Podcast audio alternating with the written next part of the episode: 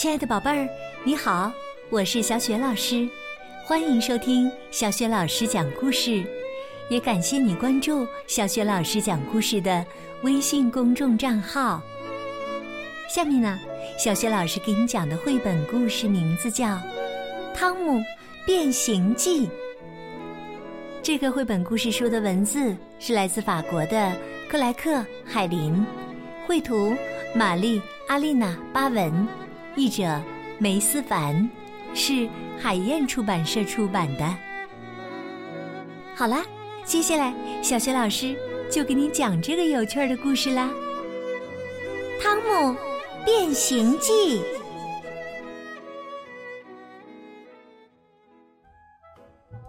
今天放学前，老师给每个孩子发了一张通知书，让转交给家长。原来狂欢节快到了，妈妈妈妈，星期六所有的人都要穿上自己准备的服装参加狂欢节。一回到家，卢卡斯就骄傲地宣布，他要穿上他的骑士服参加狂欢节。卢卡斯还有专门的盾牌和宝剑配他的骑士服呢。我穿什么衣服呢？突然，我有了个好主意。我有一套海盗服，穿上它，我就变成人人都害怕的海盗汤姆了。我记得海盗服就放在玩具柜里。我搬来把椅子，踩在椅子上，让卢卡斯给我扶着椅子。找到了，你扶好我呀，卢卡斯。可是当大家看到我穿上海盗服的时候，都笑了起来。我的海盗服实在是太小了。妈妈说：“哈哈，汤姆。”我知道你肯定还有其他的主意。嗯，我可以装扮成佐罗，戴上黑色的眼罩，这样所有的人都认不出我。或者扮成马戏团的小丑也不错。不对，我要扮成罗宾汉，手上还要有一副弓箭。要不我扮幽灵吓吓老师怎么样？搞什么一闹？只有女孩子才会扮金龟子。其实西部牛仔也不错，头上戴顶帽子，腰里扎上粗粗的皮带。咦，有了！我可以装扮成印第安人的首领。我对妈妈说。看，就像这本书上的一样，帽子上插着各种颜色的羽毛，身上还画着奇怪的图案。今天是星期三，妈妈带我一起去买做印第安人服装需要的各种材料。妈妈，这种红色的丝线可以用来做衣服上的流苏。做衣服可真是件麻烦的事情。我帮妈妈把丝线一根根裁短，作为帮助妈妈一起做衣服的奖励，妈妈允许我碰她的缝纫机。爸爸替我把羽毛插在帽子上，他说：“行了，我的印第安人首领。”今天是狂欢节，我小心翼翼的穿上我的印第安人衣服，生怕把它弄坏了。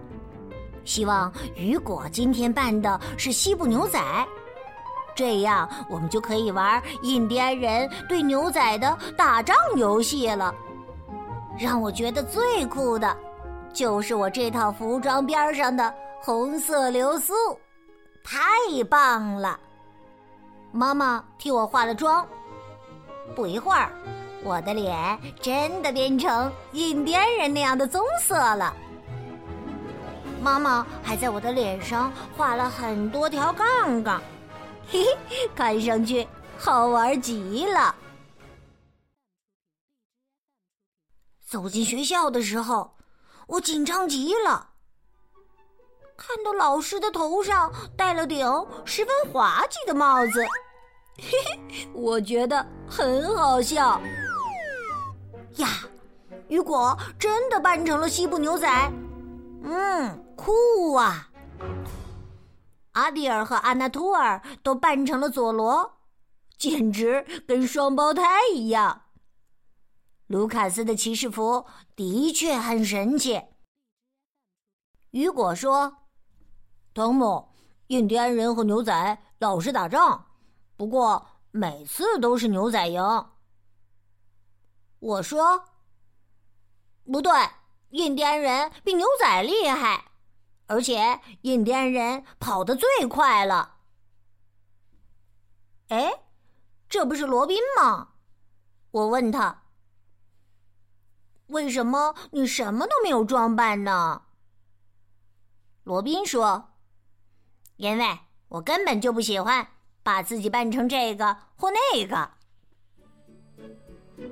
老师把所有的同学叫到一起拍合影，我把右边的位置留给卢卡斯，因为他是我最好的朋友了。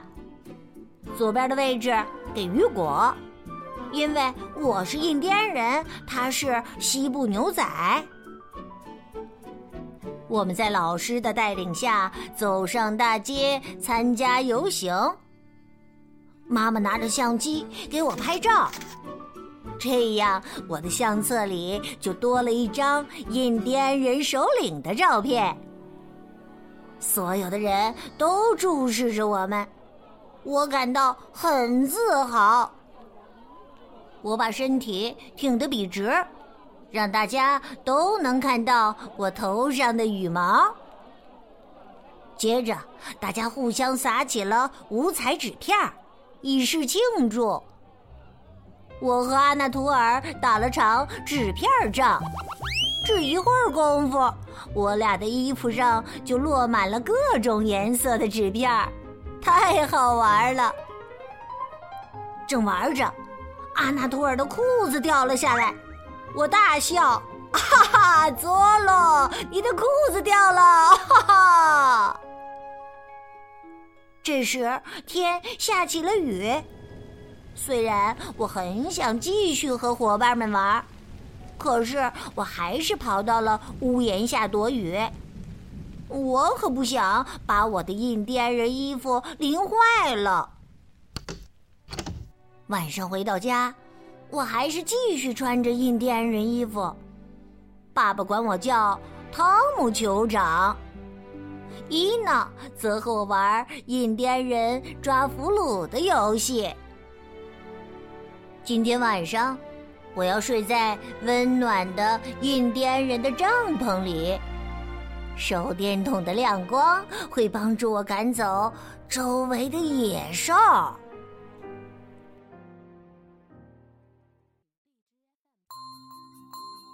亲爱的宝贝儿，刚刚你听到的是小雪老师为你讲的绘本故事《汤姆变形记》。故事当中，小兔汤姆和他的同学们分别都装扮成什么人了？